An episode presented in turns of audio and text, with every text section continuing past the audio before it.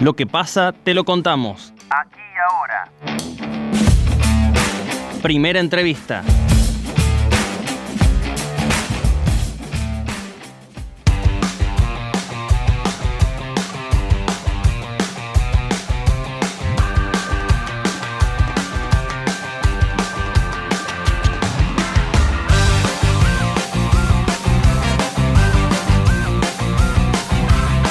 Hoy en el viejo mercado más de 80 personas e instituciones serán expositores en lo que es la primera audiencia pública sobre el transporte urbano en la ciudad, sobre qué opinan los riocuartenses sobre la calidad y el funcionamiento del servicio. Para conocer cómo será la modalidad de la misma y lo que significa para nuestra ciudad, estamos en comunicación con el presidente del Consejo Deliberante de Río Cuarto, el ingeniero Darío Fuentes. Darío, bienvenido a Noticias al Toque. Javier Sismondi y Susana Álvarez, te damos los buenos días.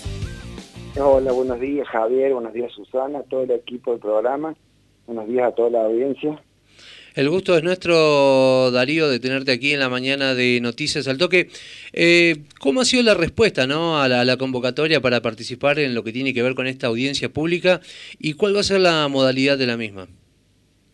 Bueno, en primer lugar, la verdad que, que algo sorprendidos, porque nadie deja de desconocer la difícil coyuntura la cual estamos atravesando, producto de la pandemia, en donde no, solamente la agenda del Estado, eh, sino también eh, la agenda de la gente, la agenda de las actividades económicas,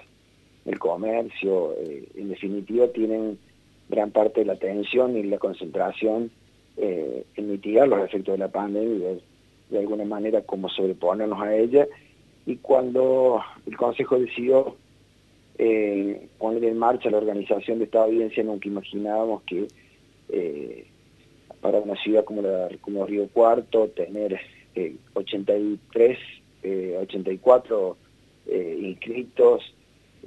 con una, la verdad, con una representación de todo el arco institucional del de Gran Río Cuarto, la verdad que es un número muy importante para, para la ciudad, para esta, para esta audiencia y en definitiva para el tratamiento de un de un tema tan importante ¿no? como, como es el servicio público de transporte. Darío, ¿en qué medida eh, va a ser vinculante lo que se concluye en la audiencia pública a la hora de diseñar un nuevo esquema de transporte público en la ciudad? Si es eso lo que se pretende, porque en definitiva es lo que se viene pidiendo. Bueno, nosotros siempre pensamos desde un primer momento que que vamos a hacer administrar mejor la cosa pública, vamos a tener un Estado más eficiente en la medida que también somos capaces de todos ser protagonistas y participar eh, de los procesos eh, ciudadanos que garantizan o que promueven ámbitos en donde eh, también el Estado escucha, pero no solamente escucha propuestas, opiniones, sino también las críticas constructivas, y, son a partir de, estos ámbitos donde eh, uno va acopiando, va cosechando y va mirando eh, los elementos y los factores que en definitiva tienen que ser parte eh, de los diseños y la formulación de las propuestas y de las políticas públicas, porque en definitiva tiene que ver con eso, tiene que ver con dar respuesta a los requerimientos y las demandas de una sociedad que todos los días crece, todos los días se desarrolla y necesita permanentemente, necesitamos permanentemente actualizar esa, esa realidad. Eh, ni hablar ni hablar en la situación eh, actual en la que nos encontramos. En este sentido, esta audiencia pública, como las que vendrán, o los ámbitos que vendrán para discutir y debatir eh, un servicio esencial que debe garantizar el Estado, creo yo que es por demás importante, así lo entendemos nosotros, y, desde un primer momento eh, fue lo que eh, pusimos en, el centro eh, del debate a, la hora de organizar esta, esta audiencia pública. Pero no es solamente un compromiso del oficialismo, es un compromiso y una decisión política de todo el cuerpo, de todo el Consejo Deliberante, más allá de si se es oposición o si se es oficialismo. Ingeniero, eh, sumado a, esta, a Satbus, que es la empresa que, brinda el transporte, ¿existen otras empresas que puedan llegar a brindar este servicio, que estén interesadas por lo menos en, brindar este servicio aquí en la ciudad de Río Cuarto? Mira, la verdad que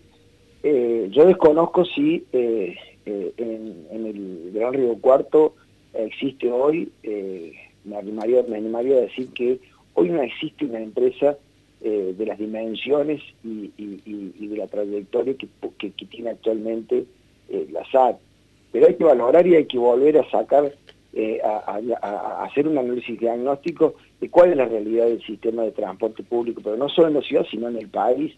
pero producto también desde que hace, hace ya algunos años que, el sistema viene, viene sufriendo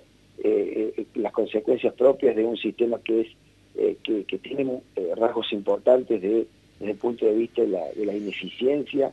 Eh, son servicios que el, Estado debe garantizar, pero hace muchos años que viene bancando, bancando en términos de comprometer recursos en, forma de subsidios para garantizar que el servicio se preste. En definitiva, yo no sé si, no sé son las empresas o, cuántas son las empresas hoy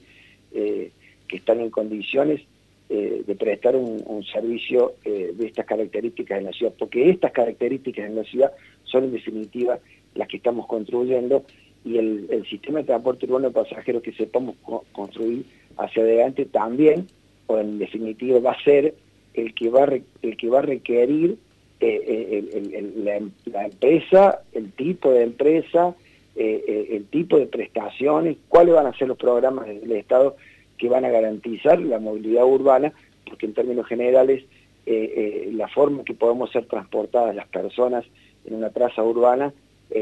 no solamente tienen que contemplar móviles autopropulsados como en el caso de los colectivos.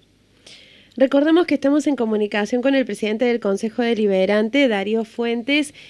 ¿Qué, ¿Cómo es el vínculo, eh, si lo hay, entre el municipio y los empleados de una empresa concesionaria como la SAT? Uno imaginando que pudiera cambiar eh, de empresa concesionaria el servicio? ¿Hay algún tipo de vínculo que, use que una a la municipalidad con estos empleados? Eh, ¿Se les mm, tienen la responsabilidad de la municipalidad de asegurarles algo en el caso de que la SAT deje de prestar el servicio en nuestra ciudad? Pensando en lo que pasa con Cotreco, por ejemplo, que la municipalidad indemniza a los empleados de Cotreco eh, cuando se vence un contrato.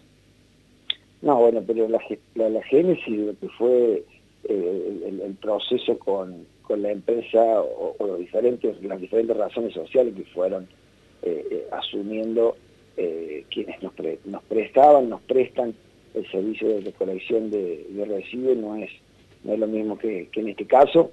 En este caso el municipio tiene concesionado el servicio a la sal, tiene prorrogado hasta el 31 de, diciembre del corriente y, entiendo que no hay ningún vínculo desde el cual eh, el municipio eh, tenga alguna obligación eh, para con los empleados de la, de la empresa. Luego de finalizada esta audiencia pública, bueno, ¿cómo, cómo va a ser la instancia, no? A seguir para llegar al punto de definir qué empresa tendrá su, a su cargo la concesión del servicio. Mira, yo en primer lugar quiero que quiero rescatar muchísimo el objeto por el cual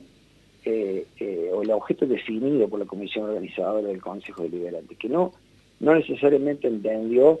ni entiende, a poquitas horas de empezar la, audiencia pública, que la discusión y el debate debe pasar por si la empresa sí, la empresa no, eh, o inclusive sobre la valoración de la actual prestación de, servicio público prestado por esta empresa, sino el debate es mucho más amplio, el debate es poder mirar eh, a la movilidad urbana desde todas sus dimensiones, es poder integrar en, el debate al área metropolitana y en cuarto, es por eso que hoy tenemos participación de eh, vecinos y, representantes de instituciones de las Sigueres y de Olver. Eh, el, objeto de la audiencia pública también tiene que contemplar y va a contemplar dimensiones vinculadas